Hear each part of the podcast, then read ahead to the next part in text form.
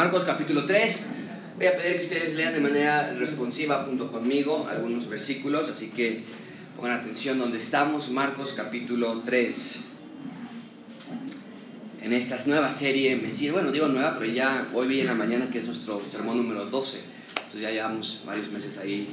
A mí no, no lo he sentido así, pero Vamos avanzando. Marcos capítulo 3, versículo 13, si lo tienen en sus notas o en sus Biblias. Y mi recomendación siempre es que abras tu Biblia en ese libro para que sepas por lo menos dónde está. A veces te van a decir, uy, estudié Marcos por dos años. Y te dicen, ah, ok, a ver, muéstrame. que no sé, siempre me dan un papelito, ¿no? Entonces a veces es, importante saber dónde está en tu Biblia o por lo menos en tu teléfono, que lo veas, que lo veas ahí abierto. Marcos capítulo 3, yo voy a leer el, el versículo 3, ustedes el 14 y así sucesivamente nos unimos en el versículo 19. Marcos 3:13 dice la palabra de Dios, después subió al monte y llamó así a los que él quiso y vinieron a él. ¿Ustedes? Y estableció a doce para que estuviesen con él y para. Y que tuviesen autoridad para sanar enfermedades y para echar fuera demonios.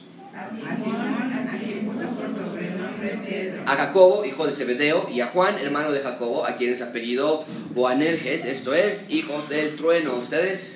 Andrés, Felipe, Bartolomé, Mateo, Tomás, Jacobo, hijo de Tadeo, Tadeo, Simón el Cananista. Todos juntos leemos el versículo 19, el último nombre. Y Judas Iscariote, el que le entregó, y vinieron a casa. Vamos a orar y estoy muy emocionado por este texto. A veces leemos estos textos y parecen puros nombres, pero no es así. Vamos a darnos cuenta que hay mucha mayor profundidad en estos cuantos versículos de lo que podemos a veces ver. Que Dios abra tus ojos, que Dios hable a ti esta mañana.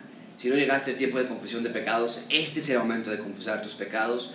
Y lo, me mandé un podcast ayer, espero que lo hayas escuchado. Si no, escúchalo, pero hablaba yo de que confesión de pecados no es, yo perdón otra vez grité, perdón otra vez grité, ay, ya la volví a regar, ¿por qué soy tan malo? ¿Por qué no entiendo? No, eso es superstición, eso es miedo, eso es, no tiene nada que ver con confesión de pecados. Confesión de pecados es, Señor, erré, fui al lado opuesto que tú querías, pero quiero regresar, ayúdame, límpiame y sigo adelante. Eso es confesión de pecados. ¿eh? Es un amor por Dios, un amor por su amistad y que sabes que Él no te está viendo, ahí vienes otra vez, mira nada más. No, Él está esperando que vengas y que digas, ven y confías tus pecados ante mí. Porque nada más es mediante confesión de pecados que Él nos puede limpiar y poder entender este texto. ¿okay? Así que ora en tu lugar mientras yo oro aquí enfrente. Padre Celestial, te damos gracias porque podemos venir y abrir tu palabra y desenvolver y desplegar sobre nuestros, nuestros, eh, el frente de nosotros tu verdad, poder examinarla y ir palabra por palabra y preguntarnos por qué pusiste eso ahí, por qué sucedió de esa manera. Señor, te rogamos, te rogamos que tú hagas una obra grande en gracia abundante, pero no grande en números, grande en espíritu, en nosotros. Que cada uno de nosotros podamos vivir como verdaderos ciudadanos del reino estamos ya con hartazgo, estamos ya hasta el tope de la religiosidad y de vivir una vida vacía. Queremos felicidad plena y absoluta, pero solamente la vamos a encontrar en ti. No la podemos encontrar en parejas, no la podemos encontrar en dinero, no la podemos encontrar en ninguna otra cosa. La queremos encontrar en ti. Así que ayúdanos, Padre, a ver este texto, la belleza de quién eres tú y qué significa para nosotros en nuestra actualidad. Te lo pedimos en el nombre de Cristo Jesús. Amén. Fue la guerra más violenta y brutal de la civilización humana. Se calcula que durante el periodo de 1939 a 1945 entre 75 y 85 millones de personas fallecieron a causa de la Segunda Guerra Mundial. Fue un evento de magnitudes incomparables que mostró lo peor y lo mejor del ser humano. Lo peor en el sentido del odio y del racismo y del asesinato y del sectorismo del ser humano que está allí. Eh, lo mejor en el sentido del heroísmo y la desinteresada lucha por la libertad y la unidad de las naciones para rescatar a aquellos que estaban presos. Mostraron que la humanidad sí puede unirse para enfrentar males comunes. La guerra terminó el 1 de septiembre de 1945 y mientras todo era algarabía y tranquilidad por la paz que acababa de llegar, hubo un grupo de personas que vieron en el fin de la guerra una gran oportunidad para obtener, obtener sus peticiones. Había una asociación que se llamaba la Agencia Judía Mucha atención con esto, amigos. Desde la destrucción de Jerusalén en el año 70 después de Cristo, Israel había perdido su tierra, su nación, su autonomía, su existencia como país. Y ahora estamos en el año 1945 después de Cristo, después del final de la Segunda Guerra Mundial, cuando un hombre llamado David Ben Gurion era el líder de esta agencia judía. Este hombre había luchado desde su juventud para que Palestina pudiera volverse a llamar Israel y para que a Israel pudieran regresar los judíos. En estos momentos millones de judíos vivían esparcidos por todo el mundo, primordialmente en Europa y en Nueva York legalmente no podían regresar a Palestina, entonces se llamaba Palestina nada más. Recuerden, desde los tiempos de Daniel, estudiamos ya toda esa serie, cuando fueron capturados por Babilonia y hasta 1945, los judíos nunca habían podido regresar a su tierra y tener autonomía en Israel. Regresaron y estaban los persas sobre ellos, y después los griegos sobre ellos, y después los romanos sobre ellos, y al paso de los años terminaron con Gran Bretaña sobre ellos. Pero entonces tenemos a este hombre, David Ben Gurion, que se levanta y comienza a armar una campaña de repoblación judía y sobre todo comienza a hacer trabajos políticos para que Israel sea reconocido como un Estado soberano. Y tras una larga pelea internacional con Gran Bretaña, Francia y Estados Unidos, finalmente el 14 de mayo de 1948, es decir, tres años después de la Segunda Guerra Mundial, David Ben Gurion declaró en la radio y ante el mundo que Israel era un Estado independiente y soberano. Esto fue histórico porque Israel como nación, después de más de dos mil años sin tierra propia, finalmente habían quedado establecidos una vez más. Sin embargo, para establecerse bien, necesitaban pasar dos cosas. Una era que los judíos, particularmente David Ben Gurion, esa tarde antes de que hiciera esa declaración, todavía estaban pláticas con el presidente Truman de los Estados Unidos porque necesitaban que Estados Unidos reconociera a Israel como Estado soberano. Sin la ayuda, sin el reconocimiento de Estados Unidos como Estado soberano, la ONU o la, nación, la Liga de las Naciones en ese entonces no iba a reconocer a Israel.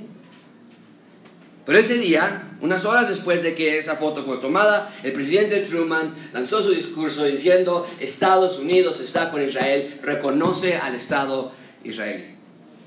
Pero la segunda cosa que necesitaban para establecerse como nación era todavía más complicada. Para que Israel pudiese quedar establecido como nación, tenía que resistir la inminente guerra que estaba por nacer en su contra. A unas solas horas después de que esta foto fue tomada, el Estado judío recibió la declaración de guerra de la Liga de las Naciones Árabes. Egipto, Líbano, Irak, Siria, Arabia Saudita atacaron en conjunto y de manera eh, eh, bilateral a Israel. Y los, y los que estaban viendo esa guerra decían, seguro este es el fin de esta nación. Apenas acaba de nacer. Y por ambos lados, norte y sur, estas naciones estaban atacando a Israel. Pero solamente después de una guerra, la guerra comenzó en junio y en, en mayo, perdón, y, y en enero, no nada más resistieron la guerra, ganaron la guerra anexaron territorio a su propio territorio, recuperaron bastiones importantes para el interés nacional, los cuales hasta hoy en día se encuentran en disputa por esa guerra a unas cuantas horas de esa nación. Pero el mundo entonces, al haber vencido David Ben Gurión con esta joven nación Israel, tenía una nueva nación, el planeta, un nuevo comienzo. David Ben Gurión se convirtió en el primer ministro de la nación en la historia moderna de Israel. No nada más esto, ahora tenían un gran reto frente a ellos, tenían que, hacer, tenían que salir adelante. Ahora tenían un gran eh, flujo de judíos llegando a Israel que estaban enfermos, con necesidad, sin empleos, y el gobierno tuvo que armar toda una estructura y un funcionamiento para recibir a estos individuos y comenzar una institución gubernamental. En menos de 70 años de existencia, hoy Israel se encuentra entre las economías más solventes del mundo, entre los ejércitos más poderosos del mundo a la par de Francia, India o Alemania. Y, eh, tuve la oportunidad de visitar Israel hace unos cuantos años. Y si estás tú en Israel, no sientes que estás en diferente lugar que si estuvieras en Francia o en Inglaterra o en Estados Unidos. Mucha atención con esto, amigos. Ah, digo esto porque quiero que ustedes tengan en claro que Israel, como nación, literal, geopolíticamente hablando, tiene un futuro. Quiero que veas que lo que estamos estudiando en Marcos tiene implicaciones prácticas y reales en nuestra actualidad. Amigos, esto es real. El reino de Dios en la tierra sí inició con el Señor Jesús. Tal y como Él lo había anunciado, todo el ministerio de Cristo se desenvuelve alrededor de lo que Cristo mismo predicaba en Marcos 1.15. ¿Qué es lo que Cristo predicaba en Marcos 1.15? Lo tiene en la pantalla. El tiempo se ha que cumplido. El reino de Dios se ha acercado. Arrepentíos y creed en el Evangelio. Todo lo que sucede en la vida de Cristo, tenemos que regresar a esta predicación para entender por qué hace, por qué no hace, por qué dice, por qué no dice. Todo nace, todo fluye de esta predicación. A veces podemos leer este versículo o leer qué es lo que predicaba y ni asimilamos lo que estaba diciendo. Literalmente Cristo estaba diciendo, esto no es simbólico, esto no es metafórico, esto es literal, Todas las profecías del reino de Dios ya se están cumpliendo. Cristo ya reina y su reino no tiene fin. Cristo ya ganó victoria. Cristo ya pagó por nuestros pecados. Cristo ya redimió a los suyos. El reino de Dios ya tiene ciudadanos. Todos los salvos en Cristo, que es tú y yo. Y solamente estamos en espera de que regrese para establecer un reino milenial aquí en la tierra y después su reino eterno. Pero les dije la semana pasada que no está bien que las personas que se llaman cristianos digan, yo ya soy cristiano y me voy al cielo cuando muera. ¿Qué? Eso no nada más es ridículo, eso no nada más es infantil, eso no nada más es antibíblico. El verdadero creyente dice, yo ya soy salvo y por lo tanto yo ya vivo como un ciudadano de Dios. Ya. Cuando nosotros morimos vamos a un lugar intermedio que es el Dios que Jesucristo le llama paraíso. Pero esa no es mi esperanza. Mi esperanza no es, ay, ya cuando me muera ya voy a ir al cielo y todo va a estar bien. Cristo no nos salva para eso. Cristo nos salva para ya vivir como ciudadanos del reino hoy. Ya ahora, porque el reino de Dios es real. Y nuestra esperanza no está en ese lugar intermedio, nuestra esperanza está en la culminación del reino de Dios que ya comenzó aquí en la tierra, pero que vamos a estar esperando en ese lugar intermedio si es que morimos, pero no vamos a querer estar ahí, queremos que el reino de Dios venga a la tierra y se haga un nuevo cielo, una nueva tierra y allí poder morar y reinar junto con Cristo para siempre. Esa es mi esperanza. No que yo vaya al cielo, sino que el cielo venga a nosotros. Lo que vamos a estudiar hoy nos debe hacer ver el plan de Dios desdoblándose frente a nuestros ojos, porque nada, nada, nada de lo que leemos en la Biblia está como relleno o como información trivial. Todo se conecta entre sí. El evento que vamos a estudiar esta mañana no es la excepción. El punto principal de este sermón es que Dios quiere que agradezcas. Cuando digo punto principal me refiero a que lo que hago yo en la semana es estudiar el texto y estudiar el texto y ver que de a partir de este versículo y a partir de este otro versículo tiene un punto principal que une este conjunto y el punto principal es que al final de estudiar este pasaje Dios quiere que tú digas Señor gracias, que agradezcas por el plan eterno de Dios de reinar en la tierra a pesar de tu fragilidad y de la mía. Ya llevamos varios meses observando cada movimiento del Señor Jesús.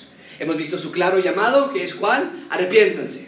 Hemos visto ya también su claro, su, su inminente anuncio, el reino se ha acercado, el reino de Dios ha llegado. Y he tratado, espero, de mostrarles de la Biblia que este reino del que Cristo habla no es cualquier reino, sino que es el mismo reino de Dios que Dios quiso hacer en el jardín del Edén con Adán y Eva y que no fructificó. Adán y Eva decidieron desobedecer, pero al paso de la historia tenemos ahora a Daniel, Ezequiel e Isaías diciéndonos, hey, el reino de Dios que trató de comenzar en el jardín del Edén no se ha olvidado, va a venir uno que es el Mesías, él va a establecer el reino de Dios. La semana pasada Marcos nos mostró un breve resumen del ministerio de Cristo y les dije que era un trágico resumen, ¿recuerdan? Les dije que era trágico porque ah, Marcos nos dice que a pesar de que Cristo diariamente sanaba y sacaba demonios y predicaba, nos dijo Marcos que los que se postraban ante Él cuando Cristo pasaba no eran los seres humanos, sino, ¿alguien se acuerda quién era? Los, los espíritus inmundos, los demonios. Y era trágico. Porque había una ceguera espiritual en los ojos de las personas. Esta ceguera espiritual, por cierto, no es nueva, ha sido parte de la historia de la humanidad. Por eso precisamente necesitábamos de un redentor que venga, que venga a romper ese interminable ciclo en la humanidad. Bien, conforme vamos avanzando en nuestra serie, rápidamente nos estamos moviendo hacia la última parte del ministerio de Cristo en la tierra. Recuerden, Cristo tuvo un ministerio que duró aproximadamente tres años. Y ahorita estamos entrando en el capítulo 3 que acabamos de leer, en el último año y meses del ministerio de Cristo en la tierra. Tierra. Vas a decir, pero ¿cómo que el último año y meses? Si apenas vamos en el capítulo 3. Pero recuerda, la mayor parte de los evangelios se enfocan todos en los últimos años y particularmente en los últimos meses, y en el caso de Juan, en la última semana de Cristo en la tierra. Y nos dan gran detalle, expanden grandemente esos últimos meses de Cristo en la tierra en todo su evangelio. Entonces, Marcos no es la excepción. Hoy estamos ya en el último año y meses de la vida de Cristo en la tierra. Vamos a estudiar tres puntos. Vamos a comenzar con un llamado extraordinario, después un comienzo extraordinario y después vamos a estudiar extraordinariamente ordinarios. Comencemos por favor un llamado extraordinario. Vean conmigo versículo 13, el llamado extraordinario. Versículo 13 dice, después subió al monte y ¿qué dice? Llamó. De ahí que se llame punto, un llamado extraordinario. Llamó así a todos los que querían acercarse a Cristo. Es lo que dice el texto. Eh, llamó a todos los que habían llenado su solicitud anteriormente. Es lo que dice el texto. A todos los que aceptaron a Cristo en su corazón. Es lo que dice el texto. Llamó así a todos los que Él quiso. El texto comienza diciéndonos que Cristo subió al monte. Esta es la idea, amigos. Cristo vino a instalar su reino. Pero ya vimos la semana pasada y a lo largo de esta serie, la mayoría de las personas de la nación de Israel no quieren a Cristo como su Mesías. Ahora esto no es sorpresa para Cristo, Él es soberano y sabía exactamente que estaba destinado a ocurrir. Pero este es el punto, el rechazo, y tienen que marcar esto, el rechazo de Cristo como su Mesías por parte de Israel dio la pauta para un nuevo comienzo. El rechazo de Israel hacia el Mesías dio la pauta para un nuevo comienzo. Eso me acaba se me acaba de venir a la mente, acabamos de estudiar José. El hecho de que los hermanos de José hayan tirado a José a ese pozo abrió la pauta para que José pudiera salvar a sus hermanos después a llegar a Egipto y poder darles de comer. Y es lo mismo que estamos viendo aquí. Cuando Israel dice, no, no queremos a ese Mesías, eso abre la pauta y la puerta para que haya un nuevo comienzo. Mucha atención con eso porque es crucial. Dios hizo una promesa incondicional a Abraham, al hijo de Abraham que se llamaba Isaac, al hijo de Isaac que se llamaba eh, eh, Jacob y a los hijos de Jacob que eran doce hijos. Les hizo una promesa y les dijo, Israel, la nación de esos doce tribus de los hijos de Jacob, ah, van a ser una nación grande. Y a ese grupo de doce tribus que llamó Israel, a ellos los voy a sanar, los voy a salvar y los voy a rescatar. Y Dios va a ser su Dios y ellos van a ser su pueblo. Es lo que dice la promesa. Pero una vez más, Cristo llega y la nación de Israel rechaza a Cristo, no quieren la salvación que Dios les está enviando y entonces viene ahora un nuevo comienzo para Israel, porque el hecho de que Israel haya rechazado a Dios no quiso decir que Dios rechazó a Israel. Pero en efecto, dice Dios, no te he rechazado Israel, pero no puedo hacer mi reino con ustedes. No puedo, no quieren. Y por lo tanto va a haber un nuevo comienzo. Puedes verlo en tu mente como un botón de reset. Y lo que estamos a punto de ver es un nuevo comienzo, es de magnitudes gigantescas e históricas esta porción que acabamos de leer rápidamente. El versículo 13 lo tiene en la pantalla, nos dice que Cristo fue al monte. Y Mateo nos dice en su evangelio que antes de este evento, Cristo pasó toda la noche orando, antes en oración pasó toda la noche, porque nos muestra la magnitud y la importancia de lo que está por suceder. Y el versículo 13 nos dice que llamó así a los que él quiso. Muy probablemente, márcalo en tu Biblia porque podría sonar que fue así, pero no es así. Muy probablemente no se refiere, no se refiere a que llamó así a los doce. Llamó así a todo un grupo de personas. Y de ese grupo amplio de personas, entonces fue que eligió a sus doce discípulos. Pero eso es lo que quiero que veas. Esta clase de versículos son, que, son los que nos muestran la elección de Dios. Dios no elige, pero Dios elige a los que ha de llamar, no viceversa. Así siempre ha sido, por cierto. Adán y Eva no eligieron ser creados. Abraham no eligió ser el padre de la nación de Israel. David, ni por aquí le pasaba que él iba a ser rey y que iba de su descendencia a venir el Mesías. Amigos, la salvación de Dios siempre es gracias a su perfecta elección. El ser humano piensa en la palabra elección y algunos podríamos decir, es injusto. ¿Por qué Dios no eligió a todos para salvación entonces? La respuesta es muy simple. Dios no ve la elección como tú y yo la vemos. Cuando a ti y a mí se nos presenta una oportunidad de escoger, como seres humanos, escogemos siempre lo que es mejor para nosotros. Y te dijera, ¿cuál billete quieres? ¿Quieres el de 100? ¿O quieres el de 200? ¿O quieres el de 500? La mayoría de nosotros diríamos, ¿cuál elegimos? El de 500. Es lo que nos llama la atención, es el ser humano, esa es nuestra medida de elección, pero no Dios. Dios no elige en base a su conveniencia, Dios elige siempre en base a su santidad y su justicia. Dios nunca hace algo injusto. Y permíteme agregar algo muy claro que me parece muy importante. Hace unos años el presidente de la Convención Bautista del Sur, Al Mohler, dijo algo que me pareció muy puntual.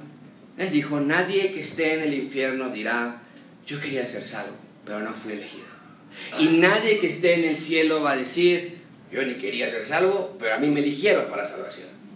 El doctor John MacArthur lo dice así, Dios en su soberana elección no elimina la libre voluntad del hombre de decidir sino que la activa. En otras palabras, no somos robots. Nosotros no llegamos a Dios porque decimos, soy elegido y ya estoy predestinado para obedecer. No, nosotros respondemos a Dios y decimos, yo quiero reconocer, yo soy pecador y, yo, y lloras y, te pones ante Dios. Y, pero esa libre decisión fue aún ahí activada por Dios para que puedas decidir. Es Dios quien llama y salva y justifica y glorifica, tal y como Romanos lo explica claramente. La gente primario en el proceso de salvación siempre es Dios, nunca el hombre. Por cierto, eso muestra la gracia de Dios, porque si el hombre está muerto en nuestros delitos y pecados, como dice Efesios 2, pues entonces ¿cómo podríamos jamás acercarnos a Dios? Si estamos muertos, Romanos dice, nadie busca a Dios, nadie quiere a Dios, nadie entiende a Dios. ¿Cómo espera Dios que nos acerquemos a Él? Es gracias a su elección, es gracias a su soberana gracia sobre nosotros. No hay manera, por eso nosotros no nos podemos acercar a Dios, Dios se acercó al hombre. Eso es lo que está pasando en este versículo. Cristo está eligiendo a sus discípulos siempre de manera justa, perfecta, soberana y siempre, por cierto, para el bien del hombre y para la gloria de Dios. Ahora vean el final del versículo 13. Dice que llamó así a los que él quiso y ese grupo de personas, ¿qué es lo que hicieron? Huyeron a él. Este grupo de personas se acercó a Cristo, insisto, no sabemos cuántas personas había en ese grupo, pero el punto es que ahora de ese grupo que se acercó a Él, Cristo va a llamar a sus discípulos. Esto es la gracia soberana de Dios. Decimos que es gracia soberana porque es gracia en el sentido de que no tenía por qué hacerlo y sin embargo vio en el ser humano una profunda necesidad de salvación.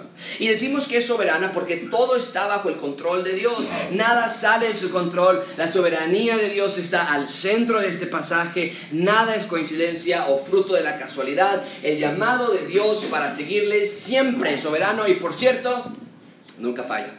El llamado de Dios siempre es efectivo. Nadie, nadie puede evitar eso. Bien, ahí tenemos entonces un llamado extraordinario, porque este fue un llamado de proporciones cósmicas, nunca antes había pasado algo así, y nunca en la historia tendríamos de nuevo al Dios hecho hombre en la tierra haciendo este llamado a este grupo especial de personas. Sí, sí, yo entiendo, Dios sigue llamando a personas hoy, a pecadores, y te ha llamado a ti, me ha llamado a mí para atender su salvación, pero el llamado que estamos estudiando esta mañana es especial, es particular, es irrepetible Nunca en la historia se había ocurrido algo así y nunca volvió a ocurrir ni ocurriría jamás nunca. Es que a veces vemos estos pasajes y vemos que solamente son nombres de los que Cristo llama, ah, son los doce apóstoles, que es San Pedro y que es San Andrés y que es San Jacobo. Pero este llamado es un llamado sin comparación alguna. Vean conmigo en segundo lugar un comienzo extraordinario. Esto es, esto es espléndido, no quiero que lo pierdan de vista. Vean conmigo un comienzo extraordinario. Versículo 14, lean conmigo en voz alta, están en las pantallas las primeras cuatro palabras del versículo 14. Dice, y estableció a doce. Ok, nos tenemos que detener aquí por varios minutos porque esto es gigantesco.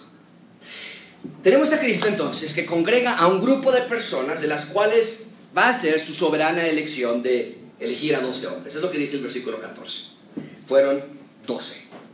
De nuevo, quiero insistir que esto no es un resultado de un juego de azar. Cristo ya sabía desde antes que estos hombres existieran que estos 12 hombres iban a ser elegidos para seguir. Pero quiero que vean que la salvación no es para todos, sino solamente para aquellos que creen en Él. El profeta Jeremías en el Antiguo Testamento recibió un llamado similar de parte de Dios y pasó lo mismo que nuestro pasaje. Jeremías lo recuenta así, veanlo ustedes, Jeremías nos dice, vino palabras de Yahweh a mí diciendo, antes que te formase en el vientre, ¿qué? Te conocí. Wow, interesante. Pero no nada más te conocí, no nada más sabía quién eras, sino que te aparté, es la palabra santificar, te santifiqué, te aparté, te diseñé especialmente para ser profeta a quienes? A las naciones. Nosotros leemos el texto y decimos, esto no es injusticia, esto es gracia, esto es amor que me fue dado antes de que yo naciera. ¿Cómo puedes explicar que Dios te ame desde antes de que tú nazcas? ¿Cómo puedes explicar que Dios te haya querido salvar aún sabiendo cómo serías? Esto es gracia y amor y misericordia. En el Nuevo Testamento Jeremías nos dice eso, pero el Nuevo Testamento no es la excepción. Pablo lo dice así en Efesios 1, bendito sea el Dios y Padre de nuestro Señor Jesucristo, que nos bendiga con toda bendición espiritual en los lugares celestiales de Cristo, según nos que escogió en base a tu eh, características, en base a tu potencial, en base a tu, eh, lo que, tus logros. ¿Es lo que dice el texto? No, Cristo, perdón, Él nos escogió en quién? En Él. Gracias a Él. Y lo hizo desde antes de la fundación del mundo. Y una vez que somos electos, una vez que ya somos preparados para esta salvación, no hay nada que nos va a quitar nuestra posición ante Dios. Que es como, dice que vamos a ser santos y sin mancha.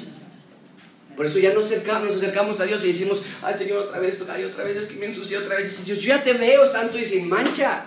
Tú ya estás bien. Ante mis ojos tú ya eres perfecto, eres santo, ya no más con miedo y superstición y temor. Y... El Dios no es como nosotros. Cuando nos acercamos a Él es por amor. Señor, gracias de que me, que me amas. A pesar de cómo soy, ayúdame, límpiame. Ya no quiero caer en esta área, ya no quiero caer en esta otra área. Pero no nos acercamos a Él por miedo, porque Él ya desde antes de la fundación del mundo nos escogió para ser santos y sin manchas delante de Él. A veces leemos este versículo y nos dicen, ya ves, tienes que ser santo. Échale ganas, ya no hagas eso para que seas santo. Si mi santidad está en base a lo que yo haga, jamás, jamás Dios me va a ver así. Pero no, yo no fui escogido en mí, yo fui escogido en Él. Es muy diferente. Vemos de nuevo esa elección de parte de Dios, una elección que siempre está regida dentro de los parámetros de justicia de Dios. Bien, es lo que tenemos en nuestro texto. Cristo eligió a 12 hombres y desde antes de la fundación del mundo ya estaba determinado por Dios que todo pasara como sucedió. Ahora, pregúntate esto. ¿Por qué 12? ¿Por qué 12 personas? ¿Por qué no 10? ¿Por qué no 15? ¿Qué está pasando aquí? Mucha atención con esto, amigos. Les he dicho que en Marcos, todo lo que vemos, se los acabo de decir hace unos minutos, todo lo que leemos está en estrecha conexión con la predicación. Les dije que todo fluye de, todo sale de la predicación de Cristo, que era el reino de Dios se ha que acercado. Arrepentidos y creed en el Evangelio. No podemos olvidar esa predicación, porque todo lo que hace Cristo en su ministerio va conectado con ese punto central de su predicación que es el reino de Dios se ha acercado. Arrepiéntanse, crean. Entonces, con eso en mente, ese punto central de su predicación, nos volvemos a hacer la pregunta, ¿por qué 12 hombres? ¿Por qué no 9? ¿Por qué no 20? Pero si escuchamos esa predicación, entonces todo tiene sentido. El reino de Dios se ha acercado. Por lo tanto, elige a 12 discípulos. Cristo está inaugurando su reino, les dije, y espero nunca olviden esto, el reino de Dios es aquí y es ahora. Nunca más nos referiremos, espero que nunca más se refieran ustedes al cielo, voy a ir al cielo, voy a ir al cielo. No, el reino de Dios es aquí, es ya, ya estamos en el reino de Dios. Sí, esperamos, cuando decimos cielo, más bien hay que reacomodar esa frase, queremos el cielo nuevo y la tierra nueva aquí, cuando ya Dios reconstruya todo. A eso nos referimos. Pero a veces nos apartamos de nuestra vida de cristiano porque decimos, yo ya soy salvo y ya me voy a ir al cielo. Háganle como ustedes quieran hacerle ahora. Y no va por ahí. Ya somos ciudadanos, entonces actúa como tal, vístete como tal, habla como tal, piensa como tal. Esa es la idea. Es aquí y es ahora.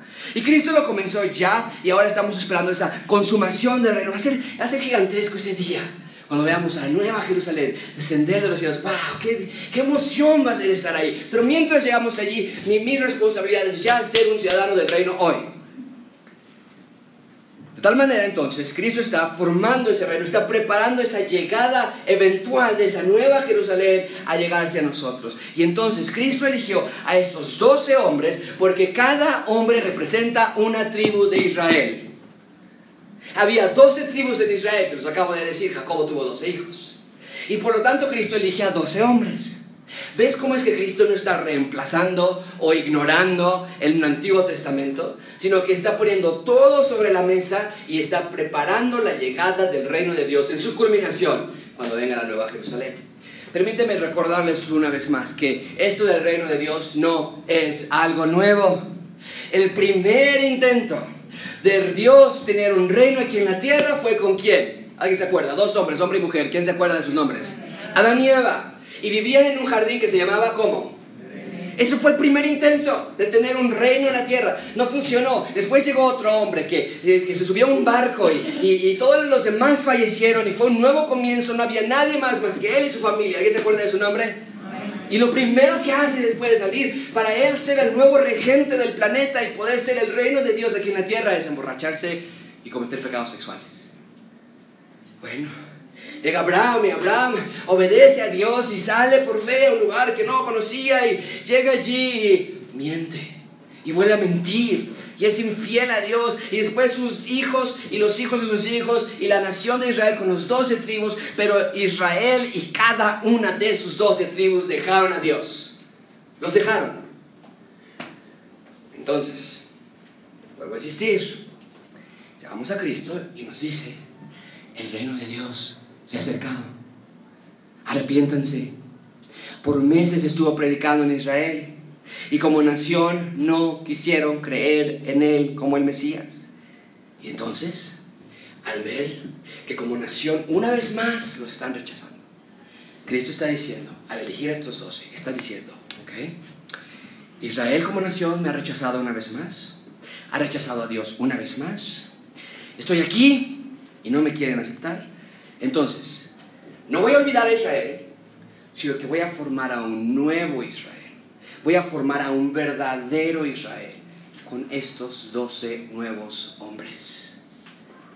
Estos verdadero Israel está representado por cada uno de estos apóstoles. Es un nuevo comienzo, si me permiten decirlo de esa manera. De nuevo, Cristo no está desechando a Israel.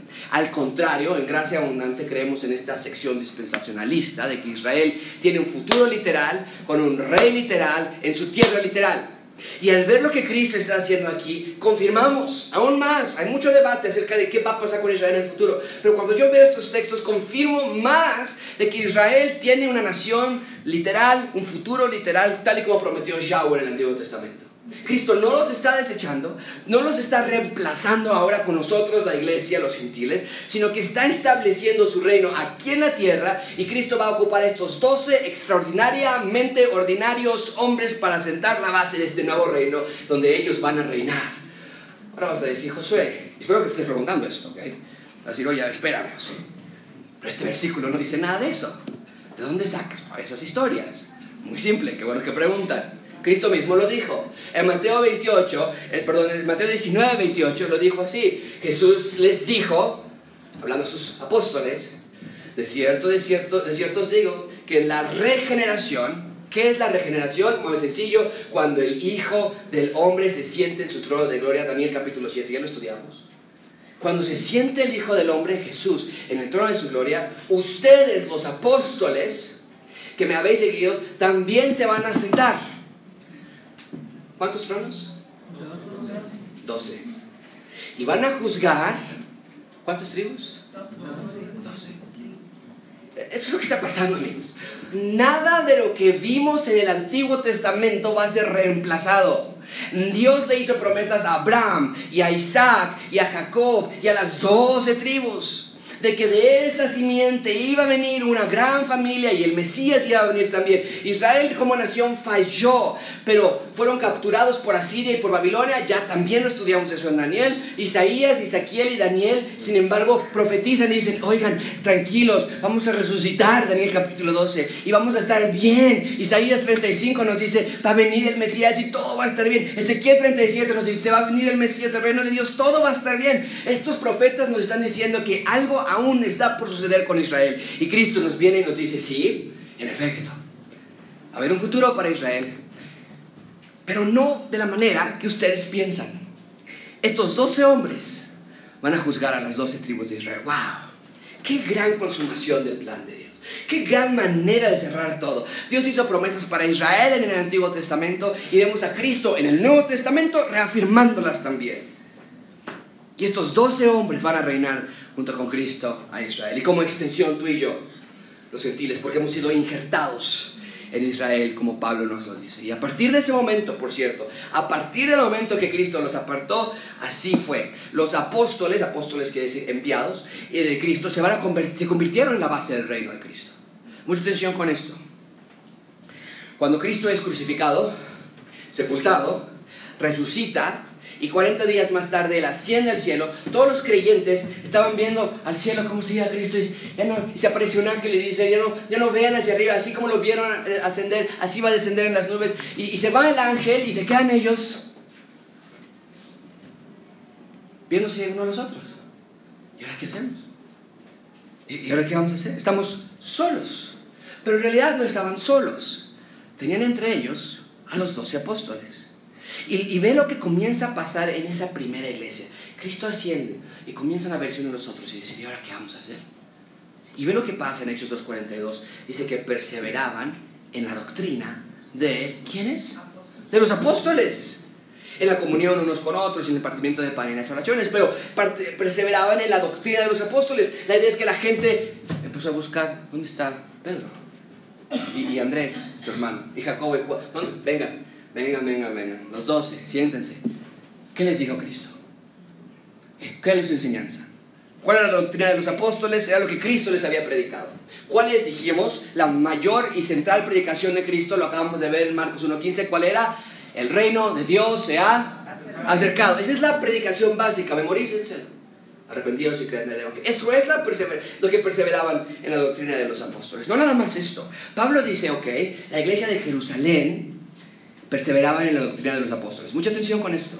Pero ahora las iglesias que van naciendo fuera de Jerusalén, los gentiles, como la iglesia de Éfeso, ve lo que hacían. Dice Pablo que nosotros, los, la iglesia que no somos judíos, somos edificados sobre el fundamento de, y vean esto, esto es increíble, ¿quiénes? Los una Y que es conjunción, está uniendo estos dos sustantivos dice apóstoles y que Nuevo Testamento, Antiguo Testamento, Pablo dice, ambos están en el mismo lugar y ellos son, la, piedra principal del ángulo es Jesucristo mismo, desde luego. Pero Pablo une lo que los profetas enseñaban en el Antiguo Testamento con lo que los apóstoles enseñaban en el Nuevo Testamento, porque toda la Biblia tiene un mensaje central. El mensaje central es el reino de Dios en Cristo y la necesidad de arrepentirnos de nuestros pecados. Crean en el Evangelio. Bien. Todo esto por la primera parte del versículo que dice estableció a 12. ¿Ok? Seguimos. Estos hombres no sabían, obviamente, que habría de venir. Ellos dijeron, pues no sabemos de qué se trata esto, no sabemos que venga en un futuro, pero aquí estamos. Y, y de eso se trata la vida del creyente, ¿no es verdad? Seguir a Cristo no importando lo que venga. A veces actuamos como si seguir a Cristo es lo mejor. No, seguir a Cristo. La iglesia, no los cantos, me llena, está padrísimo. Hasta que algo mal sucede. Hasta que hay problemas, hasta que llegan enfermedades, hasta que hay dificultades. Algunos queremos decir, ¿por qué Dios? ¿Por qué me está pasando esto si estoy siguiéndote? Si estoy yendo a la iglesia, estoy leyendo la Biblia. Pero la semana pasada dijimos, el verdadero seguidor de Cristo le sigue a pesar de las circunstancias. Así que sea un verdadero seguidor de Cristo. Examina tu corazón y ve si en tu vida estás al igual que estos doce hombres enfrente de Cristo diciendo, toma mi vida y úsala como tú quieras ocuparla. En las palabras de Pablo, Romanos 12, ofrezcan sus vidas en sacrificio vivo, santo y agradable a Dios. Bien, Cristo elige a estos doce hombres, pero ¿por qué los elige de esta manera? ¿Qué no pudo haberlos mágicamente enviado a sus tareas y, darles su, el entrenamiento que necesitaban? No, porque Dios nunca se salta el proceso de preparación. Vean conmigo la segunda parte del versículo 14. Dice que estableció a doce con el propósito, y si tienes tus Biblias o tus notas, marca en un recuadro el número uno y el siguiente propósito en el recuadro número dos. Pero hay dos propósitos en llamar a los doce. El primero fue para que estuviesen con él, número uno. Pero número dos, también los llama para que puedan ser enviados a entretener a las masas. Es lo que dice el texto. A contar chistes e historias de cómo ellos lograron estar con Cristo y todo lo que ellos han hecho por Dios. No. Se vinieron a predicar. ¿Qué predicación? Hemos estado dicho que es la central del ministerio de Cristo, la central de todo. ¿Cuál es la predicación que predicaban? El reino de Dios se ha acercado. Arrepentíos y creed en el Evangelio. Mucha atención con esto, amigos. Te ruego, te ruego que pongas mucha atención con esto. Para ser un activo seguidor de Cristo, lo primero que Cristo quería es que pasaran tiempo con Él. Es lo que dice el texto, ¿no? El verdadero seguidor de Cristo tiene que pasar tiempo con Él. Ya estudiamos que hubo un primer acercamiento con algunos discípulos. Andrés y Simón los vio pescando en la orilla del mar y Cristo les dijo, sígueme y te voy a hacer pescador de hombres. Ya estudiamos esta sección. A Leví, lo acabamos de estudiar hace unas cuantas semanas, que estaba sentado, él cobre, cobre, cobre a todo el mundo y Cristo pasa y le dice, oye, bájale, qué onda, vente conmigo, sígueme. Y Leví se para y se va y hasta hace una comida para Cristo. Estudiamos ya ese texto. Ya estuvieron esos llamados. Pero este llamado es diferente porque este llamado es un llamado a dejar absolutamente todo para oficialmente ser seguidores de tiempo completo del Señor Jesucristo. Es un llamado muy especial y nunca se ha vuelto a repetir en la historia, porque aquí no es que Cristo nada más estaba salvando pecadores, aquí Cristo estaba eligiendo a quienes habrían de reinar con Él en el reino de Dios. No es que este llamado sea radicalmente distinto al anterior, de sígueme y te voy a hacer pescador de hombres, y a Leví, párate de la mesa y sígueme. No es diferente en el sentido, más bien es la continuación del primer llamado. Ya que le seguían, ya que creen en mí, qué bueno Andrés, Simón, dejaste todo, qué bueno Leví, dejaste todo, ahora quédate conmigo de tiempo completo. Por eso ya no hay apóstoles hoy día. Ese llamado es irrepetible. Cualquier persona que diga, yo soy un apóstol del Señor Jesucristo, mi pregunta para él es, oye, pues ¿dónde está tu decimotercero trono? Porque nada más dijo Cristo que iba a haber doce. Y la razón de llamar a doce apóstoles es porque nada más había doce tribus. Pero en cierta manera el proceso de seguir a Dios es el mismo hoy. Cuando tú llegas a Cristo, llegas porque crees en Él, porque quieres perdón de pecados. Pero conforme pasa el tiempo, tú te das cuenta, a veces lo decimos con frases como esta. Oye, es que ya no es lo mismo que antes. Ya no siento la misma emoción que antes. Ya no siento la misma pasión que antes. ¿Qué pasa? Pero la razón de ese sentimiento es que te estás dando cuenta que ahora Cristo quiere que le sigas de tiempo completo.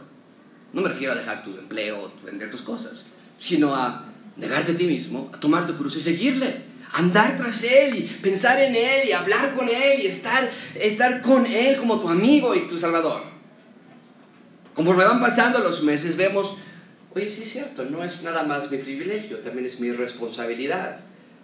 Hacer más oficial mi seguirle, mediante realmente conocerle por medio de la palabra de Dios, crecer y servir y madurar espiritualmente. Es lo que está haciendo Cristo en este llamamiento. Pero no es para que se queden con Él para siempre, sino que pueden ver en la pantalla al final del versículo 14, el propósito final de que estén con Él para siempre es enviarlos a predicar. No ya habíamos visto, espero que ustedes hagan sus Biblias marcada, la prioridad del ministerio de Cristo de predicar. Él predicaba y predicaba y predicaba. Siempre su prioridad es la predicación. Y ahora que está adoptando estos nuevos discípulos, no va a ser distinto. Les va a decir, los voy a adoptar, los voy a madurar, los voy a crecer, van a ser mis amigos y mi prioridad es predicación, la de ustedes también va a ser predicación. Vayan y prediquen.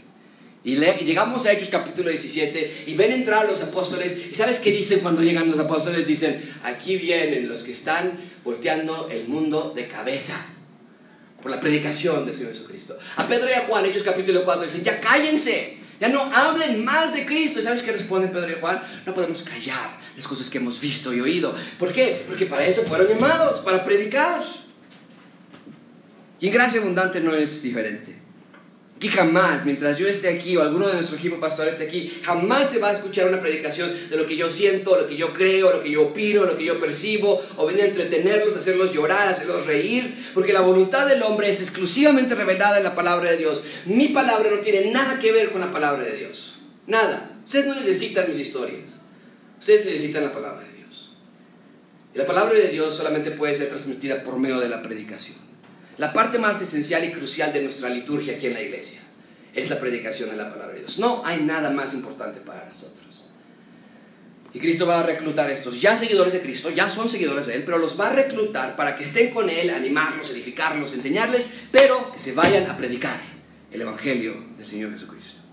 La predicación de la palabra es el canal por el cual las personas son salvas. Es la manera en la que Dios nos habla, es la manera en la que Dios nos da crecimiento. Y Cristo entonces prepara a sus discípulos para no para ser los grandes líderes del siglo XXI, sino que los prepara para que vayan y prediquen el Evangelio. No los prepara para que tengan soberbia y arrogancia por haber estado con Cristo, sino que los prepara para salir y predicar lo que se necesitaba en ese entonces y lo que necesitamos en nuestra actualidad es clara, inalterada exposición de la palabra de Dios. Y es lo que tratamos de hacer aquí en Gracia Abundante.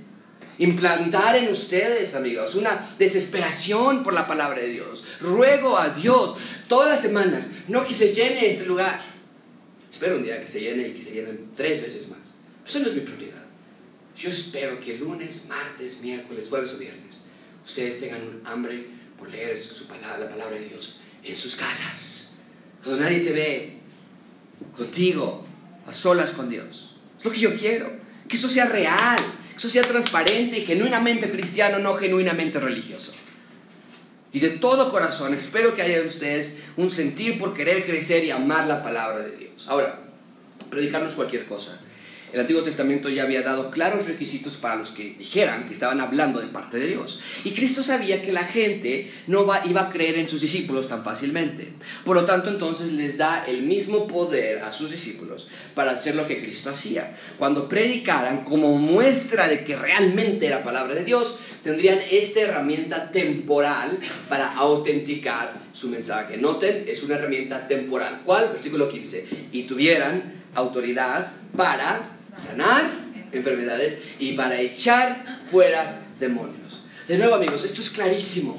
Cristo les dice, vayan y prediquen y díganles, hey, el reino de Dios se ha acercado. Ah, ¿quieres saber cómo es el reino de Dios? Qué bueno que preguntas. Mira, es así, ¡pum! No más enfermedades. Mira, es así, ¡pum! No más demonios. Así es el reino de Dios. Arrepiéntanse y crean. Va a llegar el reino de Dios en la tierra y no va a haber enfermedades, no va a haber corrupción, no va a haber actividad satánica. ¿Quieres creer? La mayoría de las personas dijeron, no. No, a mí me gusta eso de, sanar, eso es lo que me llama la atención. Perdieron de vista que los milagros y sanidades mostraban cómo era el reino de Dios. Un lugar perfecto, sin la existencia de corrupción y actividad demoníaca. Y entendemos que los discípulos también hacían esto, pues para certificar y confirmar dos cosas. Una, somos enviados de Cristo. Y dos, que el mensaje del reino de Dios era cierto. Cuando hacían todos estos milagros, no había duda. Oye, pues si viene de Cristo, es lo que Cristo hace. Y es verdad, porque ve todos los milagros que están sucediendo.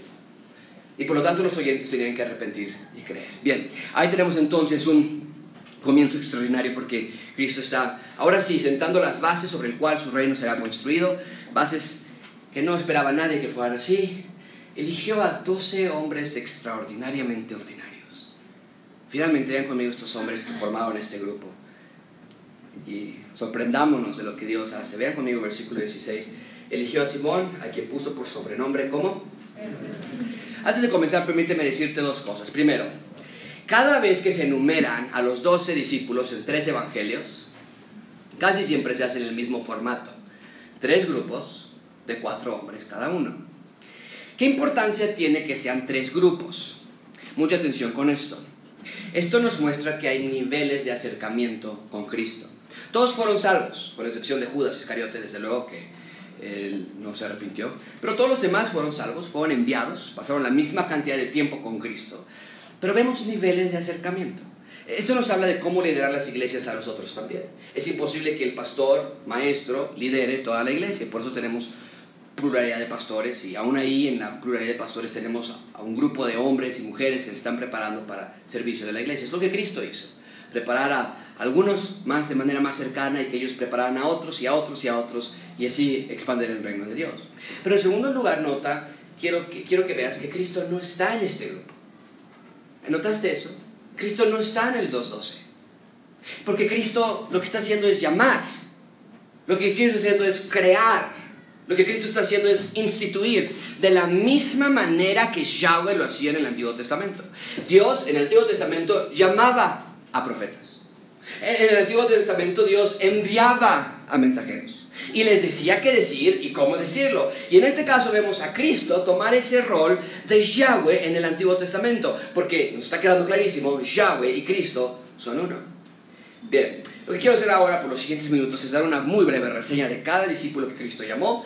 Te recomendaría que leyeras el libro de John MacArthur, 12 hombres ordinarios o 12 hombres comunes y corrientes creo que se llama, pero es un excelente libro y te da una cada capítulo es de un discípulo eh, y te da una larga historia eh, eh, biográfica de cada uno de los discípulos. Este es un libro extraordinario. Pero nosotros de manera muy sencilla quiero estudiar los nombres de cada uno de ellos. Marca en tu Biblia, lo único que une a las historias de estos 12 hombres es esto. Todos son absolutamente ordinarios. Todos. Ninguno es personalidad pública. La mayoría son pescadores, otros eran corruptos y hasta tenemos a un terrorista en el grupo. Pero Cristo los rescata y los transforma. Y de la misma manera lo quiere hacer contigo y conmigo. Comencemos entonces. Primero vemos en la pantalla a Simón. Cristo le cambia el nombre a Pedro, que quiere decir roca. Y Cristo hacía esto para mostrarles alguna verdad. A veces les daba alguna sobrenombre. Y en el caso de Pedro vemos que su nombre va junto con su personalidad. Pedro es un hombre eh, que siempre aparece primero en la, en lista de todos los discípulos las tres listas, que, en los tres evangelios que se enlistan los discípulos, Pedro siempre aparece en el primer lugar. Porque Pedro era el vocero del grupo, era el líder del grupo, era el más valiente, el más arrancado, el que prometió, nunca voy a dejar a mi Señor, el que estaba más cerca de Cristo, pero tenía una personalidad dura y firme y obstinada. Abandonó al Señor Jesucristo una noche antes de su crucifixión. Corrió, lo negó tres veces, pero su vida jamás fue igual fue restaurado por Cristo, predicó, más de 3.000 personas fueron salvas. Y la tradición nos dice que murió torturado por la causa del Evangelio, nos dicen que murió crucificado de cabeza. Pero cuando los verdugos lo pusieron a morir crucificado, les dijo, no puedo morir de la misma manera que mi Señor Jesucristo murió. Después tenemos a dos hermanos, versículo 17, Jacobo, hijo de Zebedeo, y Juan, hermano de Jacobo, a quienes apellido Boanerges, esto es hijos del trueno.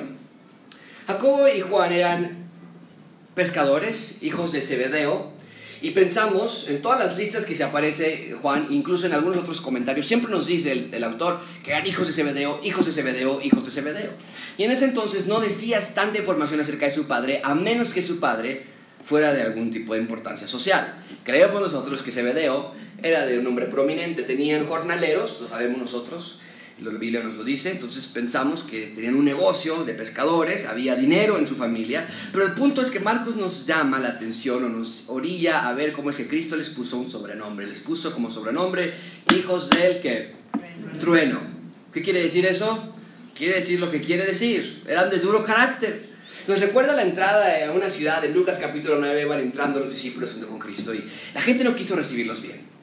Entonces estos dos hermanos se molestan tanto de ver cómo la gente lo está rechazando y dicen, Señor Jesucristo, ¿quieres que, ¿quieres que pidamos fuego del cielo y que consuma a todos ahí, los calcine a todos? ¿Quieres que hagamos eso? Es, esa es la clase de hermanos que eran ellos. Eran arrancados, eran duros, eran una personalidad muy difícil tal vez. Por supuesto Cristo les responde, no, que ¿cómo vamos a quemar? No somos terroristas, somos evangelistas, es la idea de Cristo. La madre de ellos también tuvo una pregunta muy especial para Cristo en Mateo 20, su madre, la madre de Jacobo y Juan, se acerca a Cristo y le dice, oye, Cristo, mira, yo tengo aquí a dos mis chiquitos, mis babies están aquí contigo, y pues deja que uno se siente a la derecha y deja que el otro se siente a la izquierda. Y, Vemos como la, la mente de estos dos jóvenes estaba puesta en lo incorrecto. Ahora, sabemos que la pregunta no nada más venía de su madre. Sabemos que la pregunta venía de Jacobo y Juan. Porque Mateo nos dice que los demás discípulos, al escuchar lo que dijo su madre, se enojaron, no contra la madre, se enojaron contra los dos hijos. Seguramente ellos pensaron, estos condenados fueron ahí a llorarle a su mamá para pedirle ese favor al Señor Jesucristo. Y hubo una pelea ahí entre ellos también. El Señor Jesucristo dice, no, el más grande no será el, el, más grande entre ustedes, sino el, menor, el que sirva. Versículo 18 dice que también llamó a Andrés. Andrés es el hermano de Simón. Nosotros estudiamos eh, cómo es que Andrés habló con Cristo, el libro de Juan nos dice que Andrés pasó toda una tarde con el Señor Jesucristo. El libro de Juan nos dice que Andrés era un discípulo de Juan el Bautista. Y a la siguiente mañana, después de haber pasado su tiempo con Cristo, Andrés fue por su hermano Simón, Pedro, y le dijo, Simón, hemos encontrado al Mesías. Hemos encontrado al Mesías. Andrés era un pescador también, pero en cada evangelio vemos que la característica de la vida de Andrés era que le gustaba llevar personas a Cristo. Le gustaba llevar personas a los pies de Cristo. Bien, ahí tenemos ese primer grupo, los vemos cercanos a Cristo. Especialmente marquen en su Biblia, por eso Marcos los pone así. El grupo 1 era Pedro, Jacobo, Juan y Andrés, pero de esos cuatro, Pedro, Jacobo y Juan eran todavía más cercanos al Señor Jesucristo. Tuvieron una parte especial en ciertos eventos que otros no vieron. En la transfiguración del Señor Jesucristo, la demostración de la gloria, solamente este grupo lo vio. En la oración antes de morir, el Cristo les dijo a unos discípulos, quédense aquí y oren. Y se llevó a otros y les dijo, quédense aquí y oren. Y se llevó a otros y les dijo, quédense aquí y oren. Vemos esa diferencia, ese diferente grupo. Grupo número dos. Felipe, Bartolomé, Mateo y Tomás. De Felipe sabemos que es de la misma región de Galilea que Jacobo y Juan. Seguramente era un pescador también. Felipe es quien también estuvo con Cristo y fue con Natanael y dijo, Natanael, hemos encontrado al Mesías del que Moisés habla y Natanael le pregunta, sí, pero algo bueno puede salir de Nazaret. Y Felipe le dice, ven y ve por ti mismo. Felipe. Después tenemos a Bartolomé, Bartolomeo o Bartolomé no es un nombre, márcalo en tu Biblia, no es ese su nombre, es una identificación familiar. Bar quiere decir hijo de, y Tolmai quiere decir el nombre de su papá, era el hijo de Tolmai, Bartolomeo o Bartolomé. Pero el nombre de, él, porque lo comparamos con otras listas de los otros discípulos en los otros evangelios que encontramos, el nombre de él es Natanael, al que Felipe llama. Después está en la lista Mateo, y Mateo a él lo vimos hace un poco.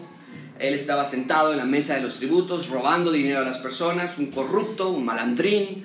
Trabajaba recogiendo los tributos para el imperio romano y otra mitad para sus propios bolsillos. Pero Cristo lo llamó y dejó todo para seguir a Cristo. Y finalmente tenemos a Tomás.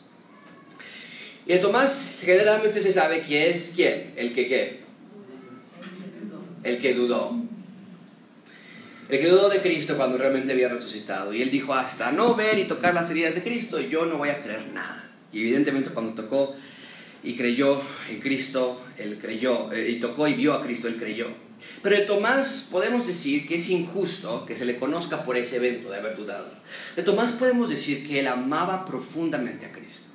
Él es el quien dijo, él, es el que le dijo al Señor Jesucristo, Señor Jesucristo, cuando, habla, cuando Jesús hablaba de que él se iba a ir, eh, Tomás fue el que le dijo, Señor, dinos dónde vas, porque donde tú vayas nosotros te vamos a seguir. Tomás estaba enamorado de Cristo.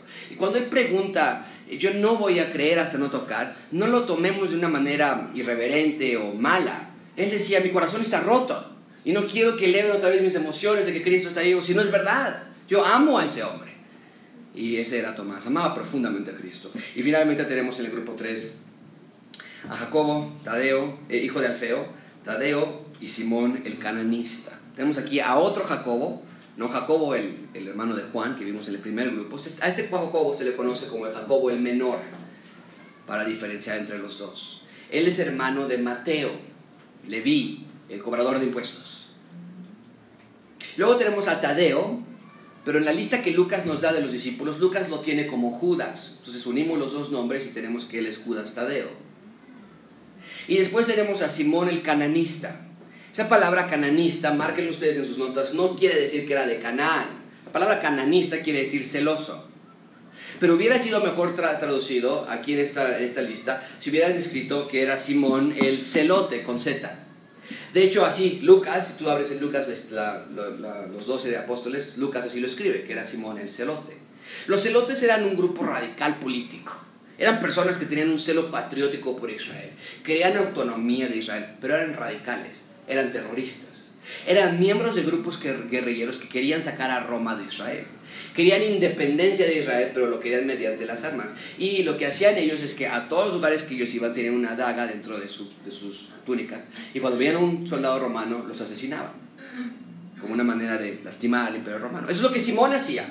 Un asesino antes de acercarse a Cristo. Y finalmente, versículo 19 dice que Judas Iscariote, el que lo entregó, y se fueron a su casa. De Judas, en los tres evangelios que tenemos estas listas, Judas siempre aparece hasta el último y siempre con ese calificativo, con esa descripción, el que lo entregó, el que lo traicionó.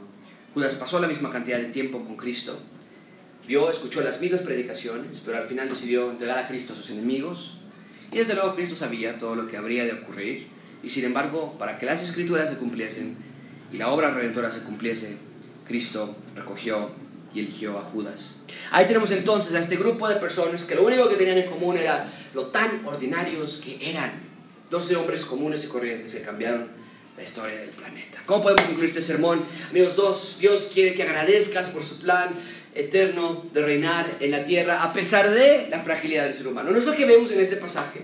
Amigos, el plan eterno de Dios es reinar en la tierra y finalmente está llegando a su fin gracias a que Cristo es rey. Ya Cristo vino, ya Cristo venció, tiene a sus discípulos, tiene a los apóstoles que van a reinar en la nueva Jerusalén. Todo está listo y aquí nos reveló una parte del plan que no sabíamos, que era que iba a elegir a 12 hombres que iban a representar a una nueva etapa para Israel, pero estos hombres iban a ser seriamente ordinarios. ¿Por qué? Porque ahí Dios se lleva la gloria en hacer en alguien solo lo que Dios puede hacer. Ahora bien, te quiero dejar con dos pensamientos antes de despedirnos. Uno es que quiero que veas la realidad del reino de Dios.